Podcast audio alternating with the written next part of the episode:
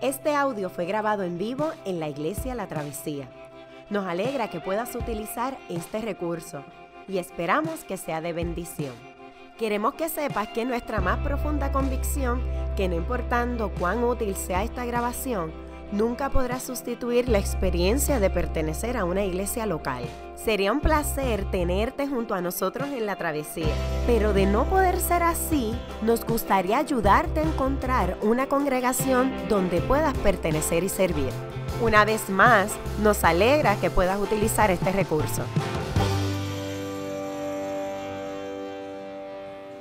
Esta es la palabra de Dios encontrada en Hechos 9 del 1 al 19, en el nombre del Padre, del Hijo y del Espíritu Santo. Mientras tanto, Saulo, respirando aún una amenaza de muerte contra los discípulos del Señor, se presentó al sumo sacerdote y le pidió cartas de, de extradición para las sinagogas de Damasco. Tenía la intención de encontrar y llevarse presos a Jerusalén a todos los que pertenecieran al camino, fueran hombres o mujeres. En el viaje sucedió que al acercarse a Damasco, una luz del cielo relampagueó de repente a su alrededor. Él cayó al suelo y oyó una voz que le decía, Saulo, Saulo, ¿por qué me persigues? ¿Quién eres, Señor? preguntó. Yo soy Jesús, a quien tú persigues, le contestó la voz. Levántate y entra en la ciudad, que allí se te dirá lo que tienes que hacer. Los hombres que viajaban con Saulo se detuvieron atónitos porque oían la voz, pero no veían a nadie. Saulo se levantó del suelo, pero cuando abrió los ojos no podía ver. Así que lo tomaron de la mano y lo llevaron a Damasco. Estuvo ciego tres días, sin comer ni beber nada. Había en Damasco un discípulo llamado Ananías, a quien el Señor llamó en una visión. Ananías, aquí estoy, Señor. Anda, ve a la casa de Judas, en la calle llamada derecha y pregunta por un tal Saulo de Tarso. Está orando y ha visto una visión de un hombre llamado Ananías, que entra y pone las manos sobre él para que recobre la vista. Entonces Ananías respondió, Señor, he oído hablar mucho de ese hombre y de todo el mal que ha causado a tus santos en Jerusalén. Y ahora lo tenemos aquí, autorizando por los jefes de los sacerdotes, para llevarse presos a todos los que invocan tu nombre. Ve, insistió el Señor porque ese hombre es mi instrumento escogido para dar a conocer mi nombre tanto a las naciones y a sus reyes como al pueblo de Israel. Yo le mostraré cuánto tendrá que padecer por mi nombre. Ananías se fue y cuando llegó a la casa le impuso las manos a Saúl y le dijo, hermano Saulo, el Señor Jesús, que se te apareció en el camino, me ha enviado para que recobres la vista y seas lleno del Espíritu Santo. Al instante cayó de los ojos de Saulo algo como escamas y recobró la vista. Se levantó, fue bautizado y habiendo comido, recobró las fuerzas. Lo voy a el pastor doctor Jules Martínez que pase por aquí.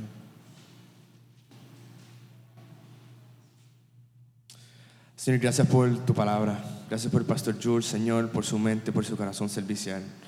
Te pido que tú capacites sus palabras, Señor, y haznos receptibles a las palabras que tú tienes para nosotros hoy, Señor. En nombre de Jesús, amén.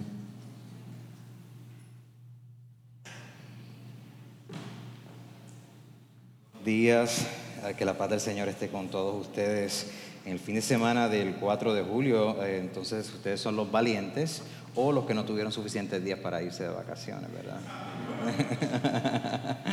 um, nos encontramos en una serie de mensajes eh, basados en el libro de Hechos y le, hemos titulado Seréis mis testigos, serán testigos.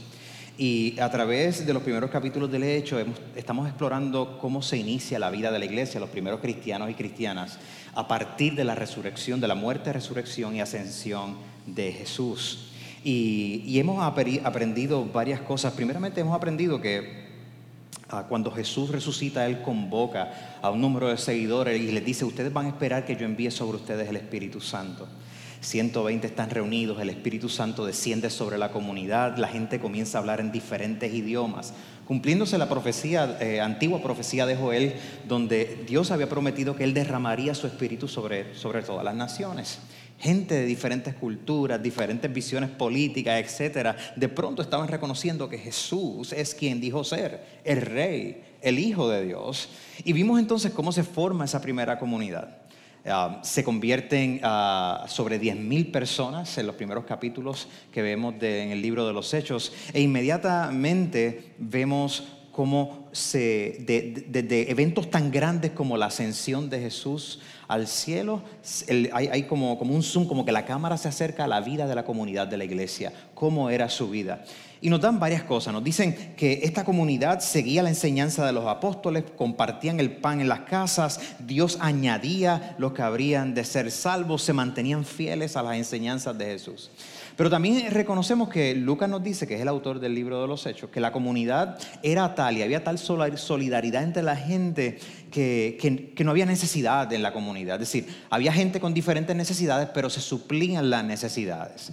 Tanto la gente que tenía poco daban generosamente y la gente que tenía mucho daban generosamente. Y Lucas se concentra en decirnos que, mira, este, eh, tenemos gente tremenda como, como, un, como un Bernabé, ¿verdad? Este, este, este hombre este, ah, generoso que hasta, hasta vende un terreno que tenía para, para suplir las necesidades de la iglesia. Pero inmediatamente la iglesia se, se, se, se enfrenta a una serie de conflictos. Hay otras personas como Ananías y Zafira que comienzan a mentirle a Dios, quieren reconocimiento social por las ofrendas que ellos dan a las iglesias y esas personas eh, ocurre algo interesante, estas personas mueren mueren como un juicio de Dios. Pero entonces el, Lucas nos quiere describir cómo la comunidad se está forjando y la lealtad que era necesaria para, para que el Evangelio sea predicado. El domingo pasado vimos que el Evangelio se convirtió en más importante que la vida misma para mucha de la gente en la vida de la iglesia. Y el, domingo pasado tratamos la historia de Esteban, un joven lleno del Espíritu Santo que estaba dando testimonio de que Jesús es quien dijo ser. Se enfrentó a las autoridades religiosas, terminó siendo apedreado, muere y mientras está a punto de morir dice, yo miro hacia el cielo y veo a Jesucristo parado a la diestra de Dios Padres. Y era como si Jesucristo se parara frente al primer mártir de la iglesia, la primera persona que iba a dejar su vida en el camino por Jesucristo, como si Él se parara y aplaudiera y dijera, este es mi hijo y está dando su vida por mí. La primera iglesia enfrentó muchas cosas difíciles, pero a la vez estaban viviendo una serie de transformaciones bien poderosas. Hoy nosotros nos vamos a concentrar en lo que pasó inmediatamente después de ese evento. Esteban dejó su vida, muere, y el texto nos dice que entre la gente que estaba mirando mientras Esteban estaba muriendo, había otra persona, había otro joven, un tal Saulo, miraba con aprobación lo que estaba sucediendo. Este hombre no solamente odiaba a los cristianos, ah, él estaba tratando de eliminarlos.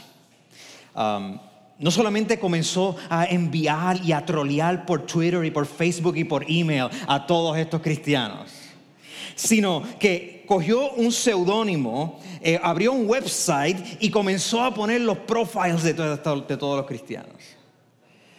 Algunos en la comunidad de cristianos le estaban rogando, parece que a otros, que mira, abandona la fe, no seas abierto públicamente con lo que tú crees acerca de Jesús. De vez en cuando se nos dice que este hombre le caía encima a cristianos, les daba pelas.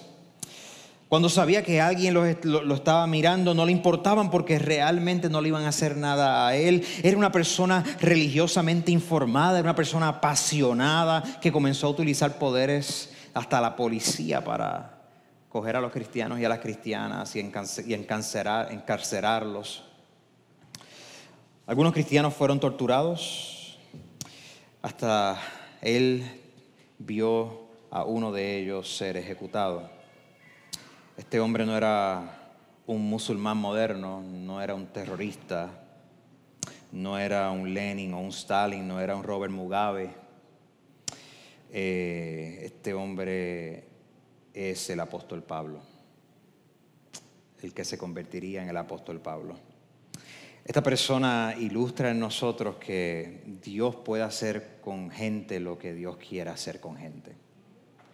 Esta persona más, más aún ilustra que aunque él tenía una pasión grande, religiosa, por ver las cosas, las cosas a su manera, Dios cambia nuestras pasiones grandes y las redirige hacia Él. Este hombre experimentó lo que es la gracia de Dios, experimentó que Dios tiene poder, experimentó el poder de la conversión, se convirtió, experimentó el poder de la conversión. Y quizás tú escuchas la historia de Pablo y cómo él se mete, ¿verdad?, en Jerusalén y, parte de su pasado. Y nosotros nos quedamos no solamente sumamente impresionados, nos quedamos, wow, pero es que yo, yo, quizás no he tenido esa única historia de ser eh, eh, abacorado por Dios de tal manera que yo puedo decir, antes yo era así de terrible y ahora soy asado.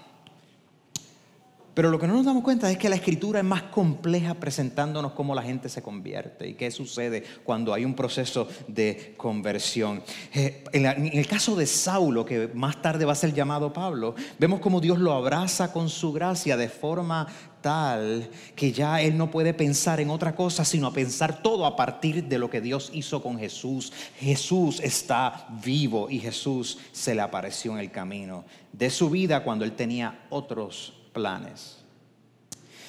De hecho, en el libro de los Hechos eh, se nos mencionan gente por nombre para que nosotros sepamos que Dios está interesado en gente en particular. Um, se nos menciona la conversión de Simón el mago. Se nos menciona la conversión de un eunuco de Etiopía. Se nos menciona la conversión de un gentil romano llamado Cornelio. Y aquí se nos llega y se nos habla del poder de la conversión en la vida de Saulo de Tarso. Y en un sentido, este es el tipo de historia que nos, como que nos, nos, llama mucho la atención, ¿verdad? Es la historia de algo terrible que era una persona y ahora algo diferente que era una persona. Algunos lo han llamado la experiencia de Damasco. ¿Tú has tenido una experiencia de Damasco? Algunos han preguntado, ¿tú has tenido ese tipo de experiencia de estar en negro y ahora estar en blanco, de estar a un lado y ahora estar al otro lado? O sea, ¿qué tipo de experiencia tú has tenido?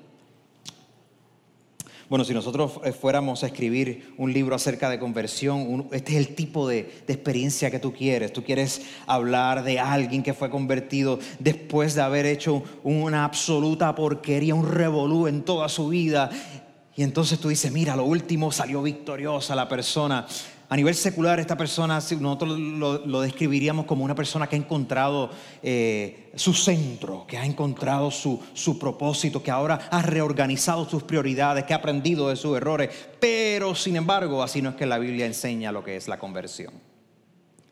La conversión en la escritura no se trata de que tú llegaste a un momento en tu vida donde te diste cuenta de ciertas cosas, las reorganizaste tus prioridades y decidiste por ti mismo echar para adelante.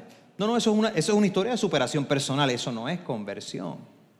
La conversión en la escritura tiene que ver con la realidad de que Dios se acerca a gente que están separados de Dios completamente y los llama para que hagan una U en su camino para que retornen hacia otro lugar, al lugar donde Dios quiere. Tú ibas por un lugar y Dios te ha virado y te ha dado otra señal. No es por aquí, es por acá. Conversión significa un viraje porque Dios se ha acercado a nosotros, porque Dios te ha llamado, porque Dios se ha encontrado contigo. De hecho, la escritura nunca nos presenta gente que busca a Dios, siempre nos presenta a Dios buscando a la gente. Nunca la gente está buscando a Dios. Yo sé que nosotros coloquialmente decimos, es una persona buena gente, esa persona como que, como que está buscando a Dios. No, no, realmente lo que está sucediendo es que Dios está buscando a la persona. Y si la persona está mostrando, si yo he mostrado en mi vida algún tipo de signo positivo, es que Dios me está despertando y me está llamando la atención, me está diciendo, hey, mira acá, mira acá, mira acá. Y usualmente lo hace a través de todas las circunstancias de nuestra vida. Porque la conversión envuelve un cambio de dirección, un cambio de vida, es una reorientación. Y esta es la realidad que vemos en este pasaje. Jesús se ve buscando inmediatamente al perseguidor. Jesús busca al perseguidor. Mientras tanto, le dice la escritura, Saulo, respirando amenazas contra los discípulos del Señor, se presentó al sumo sacerdote. El hombre les pedía cartas de extradición, órdenes judiciales para meterlos presos. Era celoso en lo que él creía Lucas utiliza esa palabra donde dice, estaba respirando amenaza como si él fuese un toro hace... Ese tipo es como si fuese un animal detrás de algo. Pero si nosotros hiciéramos una lectura de acuerdo a la cultura pluralista en la que nos encontramos, nuestra cultura dice, no, no, pero tú sabes que está bien lo que tú creas siempre y cuando lo creas genuinamente. Si tú lo crees genuinamente, está bien. Bueno, Saulo lo creía genuinamente, era apasionadamente religioso y sin embargo estaba persiguiendo a gente. Estaba persiguiendo a la gente que, le llamaban la gente del camino. Este fue el primer, el primer apodo que le pusieron a los cristianos, los del camino. ¿verdad? Era gente que estaban en la calle, en movimiento, compartiendo las buenas noticias. Y Pablo no le gustaba a la gente del camino, estaba tan apasionado con sus propias, con su propio ensimismamiento que él estaba dispuesto hasta matar. Así que Pablo era una persona fiel y religiosa. Um, Pablo era una persona que era tan religiosa que le pusieron el nombre Saulo, que era, fue el primer rey de Israel de la tribu de Benjamín, una persona especializada en las leyes judías, de la escuela de los fariseos. Es decir, era, un supermaestro de escuela bíblica. El tipo estaba demasiado. pero tú sabes que tú puedes creer algo sinceramente, apasionadamente, y estar completamente mal. Esa es la cosa. Tú puedes creerlo desde el meollo de tu alma y estar completamente mal. Eso fue lo que le pasó a Pablo. Él estaba mal, estaba entendiendo la obra de Dios mal, pero lo creía honestamente. Fue tal su nivel de ceguera que Jesús mismo se le tiene que aparecer. Dios le da un privilegio. Jesús se le aparece a otra gente le habían predicado el mensaje de Jesús y la gente había dicho, esto me hace sentido, Dios me está hablando, voy para allá. Pero a Pablo se le tuvieron que aparecer de frente, de frente. Jesús se le aparece como se le aparecía a mucha gente en el Antiguo Testamento, Dios. Y en ese momento Jesús se identifica como el que habla. ¿Quién eres, Señor? Él preguntó. Pablo, Saulo se cayó, estaba en sus rodillas, escuchó voces y la contestación fue clara, yo soy Jesús a quien tú persigues. Yo soy Jesús al quien tú persigues. Levántate, entra en la ciudad, que allí yo te voy a decir lo que tú tienes que hacer. El perseguidor es perseguido por Dios. El perseguidor se le acaba de dar una orden. Yo soy Jesús. Tú me estás persiguiendo y ahora yo voy a reordenar tu vida y me vas a servir a mí. La conmovisión de Saulo fue quebrantada añicos.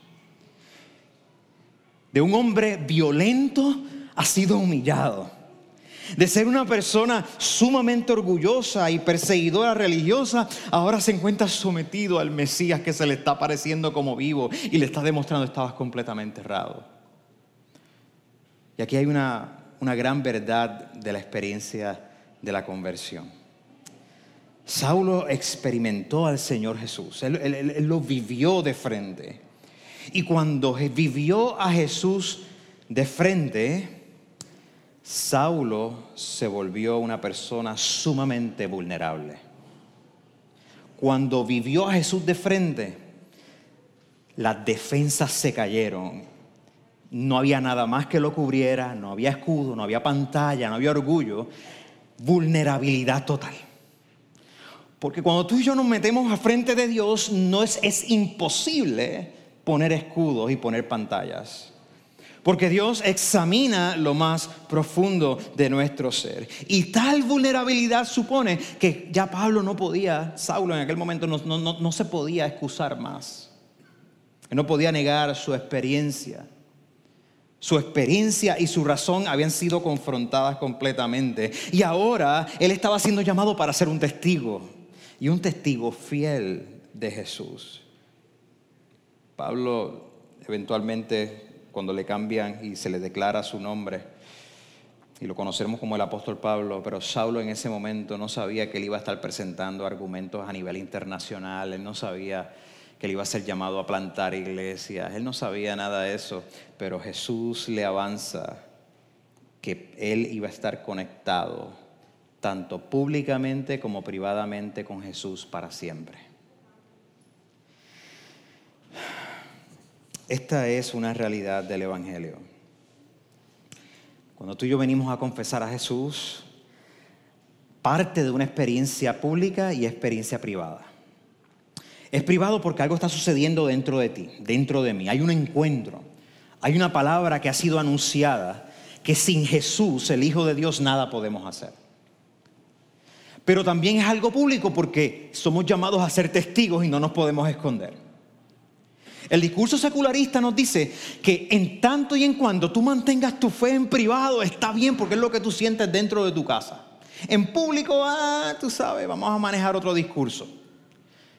Pero esto no es nada nuevo porque el apóstol aquí, que estaba siendo convertido, Saulo, estaba siendo profetizado de que él iba tanto privadamente como públicamente a ser una figura importante en la iglesia.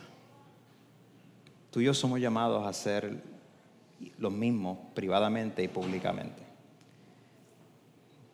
A no sentirnos amenazados. A sentir que el anuncio del Evangelio es un anuncio público que excede el sentimiento que yo pueda tener en mi corazón. Es más, el Evangelio va a contradecir la mayoría de las veces los sentimientos que tengo en mi corazón. Porque me va a ofrecer una sustitución. La sustitución de que el Dios de esperanza, el Dios de la vida está obrando en medio de una comunidad de gente que dice, el Mesías ha resucitado, ha ascendido, llénanos del Espíritu, somos tus testigos. El apóstol Pablo experimentó eso cuando se convirtió. Dios viene a nosotros revelándose y Dios controla su propia revelación. Nota, en la conversión de Pablo habían otra gente. Eh, ellos escucharon algo, pero no sabía lo que estaba pasando. El, apóstol este, eh, Pablo, en aquel momento, Saulo, escuchó la voz, pero no sabía lo que era. Dios controla su propia comunicación. Dios no se somete a nosotros, nosotros nos sometemos a Él. Dios decide cuándo hablar cuán claro, cuán profundo. Y es menester que nosotros podamos responder a eso. Mira, dice, Saulo se levantó del suelo, pero cuando abrió los ojos no podía ver. Así que lo tomaron de la mano y lo llevaron a Damasco. Estuvo tres días ah, allá ciego, sin comer ni beber nada. O sea que Dios le dio un tiempo de retiro forzado, de tres días, para que reflexionara sin ver y sin comer, en ayuno, en oración, en un momento clave de su vida, Dios estaba trabajando con él. Pero él abrió los ojos y no veía nada. José Saramago, en su tremenda novela Ceguera, explora el tiempo en una sociedad donde surge una epidemia que ciega a la población entera. Y comenzando con un individuo que en un momento va en su automóvil hacia su casa, de pronto la persona se queda ciega y se baja del carro tanteando los alrededores, el carro comienza a caminar y Saramago nos cuenta cómo esta persona comienza a gritar, por favor, que alguien me lleve a mi casa, por favor, que alguien me lleve a mi casa. Y a través de la novela, a medida que más gente comparte en esta ceguera, esta epidemia se, se, esparce por toda la ciudad, la gente se da cuenta que necesitan de otra gente para poder caminar para poder llegar a lugares. Y él habla de la ansiedad existencial que hay cuando todo el mundo está ciego a la vez. Uno se puede sentir sumamente solo, ¿verdad? En un periodo de ceguera. Pablo se sentía solo, pero Dios no había terminado con él, porque en el momento de la ceguera de Pablo, Dios envió a otra gente. Dios envía a un hermano llamado Ananías. Y Ananías va a demostrar que el Jesús resucitado llama a Saulo para su misión. Jesús llama para su misión. Mira cómo dice el texto. Había en Damasco un discípulo llamado Ananías, a quien el Señor llamó una visión. Ananías. Él le dijo, aquí estoy, Señor. ¿Qué pasó? Anda y ve a la casa de Judas en la calle llamada derecha Lucas le gusta que nosotros entendemos que estas historias pasan en un, lugar concreto. Esto no, esto no, sucedió en el corazón dentro de alguien. Esto sucedió y nos da hasta el número de la calle, ¿verdad? El nombre de la calle. Y pregunta por un tal Saulo de Tarso. Él está orando y ha visto en una visión a un hombre llamado Ananías que entra y pone las manos sobre él para que él recobre la vista. Este no es el Ananías que he mencionado al principio del hecho, aquel Ananías muere este es un Ananías que es un fiel seguidor de Jesús. Y en este momento Ananías presenta una objeción. Le dice, espérate, espérate, ¿cómo que? O sea, tú me estás hablando de Saulo, el de Tarso, el tipo ese que... O sea, el, el rollo que ese tipo... O sea, ¿cómo yo me voy a acercar a él? Es peligroso. Mira lo que pasó con Esteban, él estaba allí, estaba celebrando. Este no es el que, el, que viene con órdenes judiciales persiguiendo a los hermanos y a las hermanas, pero ¿por qué yo me tengo que acercar a él? Nota que entonces Ananías se comparte como no, se comporta como nosotros. Bueno, nosotros somos así, dice, espérate, como que yo tengo que hablarle a quién, que yo tengo que acercármela a quién. Esta persona no es digna de esto, esta persona esta persona es repugnante, me repugna, esta persona no se lo merece. Parece que Ananías tuvo una reacción muy natural. Sin embargo, el Señor le contesta a los temores de Ananías y describe a Saulo y le dice, esta va a ser tu nueva identidad. Tú vas a ir a gentiles, a reyes, a israelitas, y tú vas a sufrir por la causa de Cristo. Y, y mira, a, medida de la historia del apóstol Pablo, él va a sufrir, él va a ser, él va ¿cómo se dice?, a hundirse en el mar, va a ser, eh, va a ser perseguido, va a ser apedreado, va a estar en la cárcel, la va a enfrentar fuerte. Pero Ananías está hablando con Saulo en un momento donde Saulo está reflexionando y escuchando lo que Dios le está diciendo. Y le dice, hermano Saulo, el Señor Jesús que se apareció en el camino, como lo dice, el Señor Jesús que te apareció en el camino, me ha enviado para que recobres la vista y seas lleno del Espíritu Santo.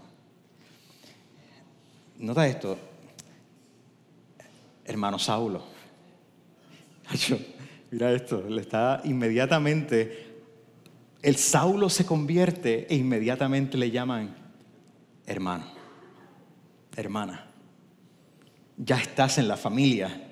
Hermano Saulo, déjame, déjame decirte lo que está sucediendo. El Señor Jesús se te apareció en el camino y me ha enviado para que recobres la vista y seas lleno del Espíritu Santo.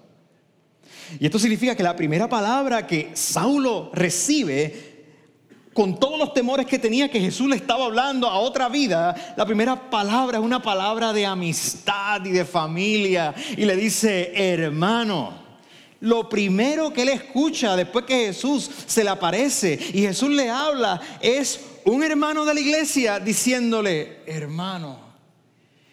Y hermano, esto lo hizo Jesús y tú vas a ser lleno del Espíritu Santo porque el tipo de vida que tú y yo necesitamos vivir solamente se puede vivir si somos llenos del Espíritu Santo de Dios este camino, a esos que tú perseguías del camino, están llenos del Espíritu de Dios. Tú necesitas ser lleno del Espíritu de Dios y eso es lo que va a suceder ahora. Te vas a convertir. Eso es conversión. Saulo de pronto puede ver, se le abren los ojos. La Biblia lo describe como que se le caen las escamas de los ojos. Esa es una manera de hablar de algo misterioso que sucede en nuestra percepción que Dios quita algo que bloquea nuestra vista para ver las cosas espirituales, para ver cómo es la realidad, cómo es el universo, cómo es nuestra vida. Dios tiene que quitar, y lo describe como escamas, como unas tapas en los ojos. Le quita las tapas, las escamas. Es bautizado. Saulo de Tarso una vez odiaba a Cristo, odiaba a su iglesia y ahora está siendo enterrado con Cristo en el bautismo para ser llamado a amar a la iglesia. Convertirse es enterrar la vieja persona, es venir a amar a una nueva familia, de quien Dios Padre Todopoderoso es nuestra fuente de vida. Conversión entonces es gente que ha encontrado vida porque Jesús los llamó y los persiguió y porque Jesús les da una nueva misión. Pablo ve, Pablo es bautizado. Después más adelante en su vida Pablo le va a escribir a un joven llamado Timoteo, un joven pastor, y les va a decir, mira, yo te estoy escribiendo estas cosas, pero mira, mi vida es un ejemplo de cómo Dios cambia la vida, cómo la gracia de Jesús nos cambia, cómo nos alcanza donde quiera que estemos. Mi vida es un ejemplo. Predícalo también. Mira, le puedes, le puedes contar a tu iglesia lo que pasó conmigo. Hay otra parte de la escritura que nos ayuda a entender esto de forma concisa. Segunda de Corintios 4 nos habla y nos describe esto. Esto es el apóstol hablando. Esto es casi como una fenomenología, lo que ocurre dentro de nosotros cuando Dios nos llama. El Dios de este mundo ha, ha cegado la mente de estos incrédulos, es decir, Satanás, el Dios de este mundo, la Biblia lo llama de esa manera, ha cegado la mente de estos incrédulos para que no vean la luz del glorioso evangelio de Jesús los incrédulos somos nosotros. Para que no vean que la luz del glorioso Evangelio de Cristo, el cual es la imagen de Dios, no nos predicamos a nosotros mismos, sino a Jesucristo como Señor. Porque Dios que ordenó que la luz resplandeciera en las tinieblas e hizo brillar su luz en nuestros corazones para que conociéramos, para que viéramos la gloria de Dios que resplandece en el rostro de Jesús para que viéramos el faro de vida ahora. ¿Nota entonces cómo se nos describe nuestra vida? Sublime gracia. Yo estaba ciego, mas ahora veo yo. Porque Dios ha resplandecido la luz del Evangelio glorioso de Jesús. Hay varias cosas que aprendemos acerca de, de este segmento de la vida de Saulo que va a ser el apóstol Pablo. La primera es que la salvación es por gracia. La salvación es por gracia. Es, es un acto de libertad donde Dios se acerca a nosotros y nos abraza y nos rescata. Dios nos rescata. Y nos rescata usando a otra gente para que sean testigos. No nos rescata en el aire así sin nada. Trae gente a nuestro alrededor. Muchos de nosotros sabemos lo que estamos hablando. Dios se acercó de forma libre, no por nada de lo que tú y yo hubiéramos hecho. Sin embargo, a pesar de lo que tú y yo habíamos hecho, Dios se acercó y nos llamó. La salvación, la salvación siempre es por gracia. También tenemos que recordar que que la conversión implica un encuentro, un choque, una confrontación con Dios, pero esa confrontación no es iniciada por ti, es iniciada por Dios mismo. Implica que Dios se acerca dramáticamente a nosotros y lo que nosotros tenemos que decir es que yo tengo que hacer para ser salvo entonces. La salvación es un encuentro con Jesús. La conversión implica que es un encuentro con Jesús y ese encuentro envuelve un caerse de rodillas. Es decir, envuelve un rendirse, un rendirse. Rendir mis defensas, rendir mis planes, rendir mis expectativas. La salvación implica un rendirse a Jesucristo. También recordemos que la salvación, la conversión, cuando nos convertimos somos movidos de la oscuridad a la luz. El, apóstol Juan habla de que nosotros vivimos en una oscuridad, estamos cegados por ella. Sabemos que es oscuridad. El asunto es que no queremos salir de ella. Esto es en contra de nuestros propios intereses. Nosotros deberíamos salir de la oscuridad. La escritura describe que nosotros, a pesar de que vivimos muchas veces en oscuridad, deseamos la oscuridad a la luz. Lo que está sucediendo es que en nosotros no está la capacidad para escaparnos de esa oscuridad.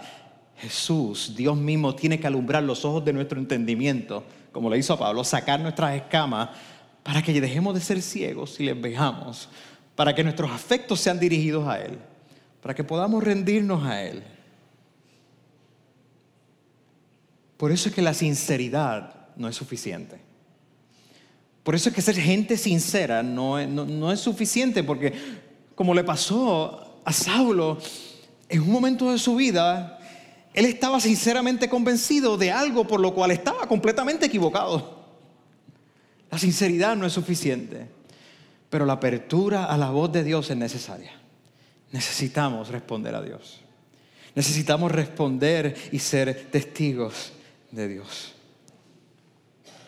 Y esto nos lleva a ver que Dios, Dios salva a los pecadores más terribles. Dios salva a cualquiera que Él quiera. A los pecadores más terribles Dios los salva.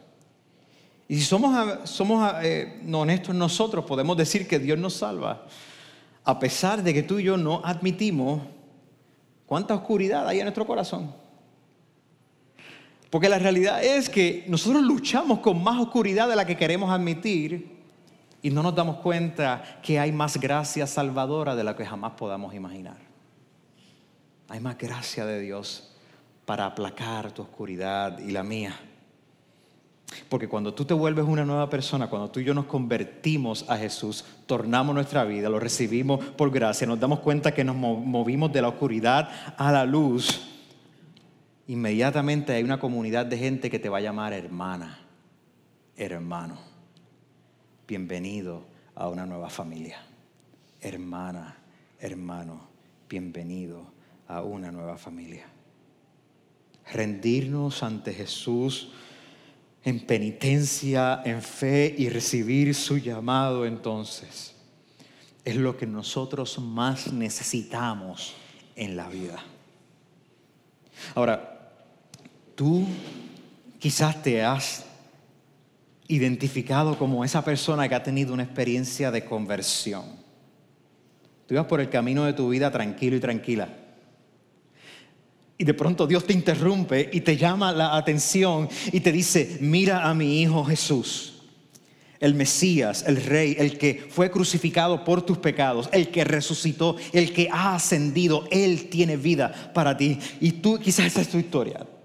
Para muchos de nosotros esa es nuestra historia. Hubo conversión, hubo una reorientación, hubo una rededicación al Dios de la vida. Pero quizás para algunos de nosotros esa todavía no es nuestra historia. Si es tu historia, entonces hoy necesitamos reafirmar nuestra fe. Hoy necesitamos reafirmar nuestro compromiso en ser testigos fieles de Jesús, que predica un evangelio de poder y que nos llena del Espíritu para que podamos vivir. Pero si no es tu historia, entonces es el mismo Jesús que se aparece hoy y te llama para que tú le recibas como tu rey, como tu salvador y que tú puedas decir como Pablo, de rodillas te necesito, me has hecho ver. Si conoces a Jesús, afírmate, aférrate a Él. Si no conoces a Jesús, conviértete a Él. Esta es la palabra que ha sido predicada por dos mil años. Porque si alguno confiesa con su boca que Jesús es el Señor y que Dios lo ha resucitado de entre los muertos, ese, esa será salvado, salvada. Y esa es la mejor noticia que podemos recibir un domingo en la mañana. ¿Qué tal si? Qué bueno que pudiste escuchar esta grabación. ¿Qué tal si la compartes con otros? Recuerda que hay muchos más recursos en nuestra página latravesía.org, donde también puedes realizar un donativo. Dios te bendiga.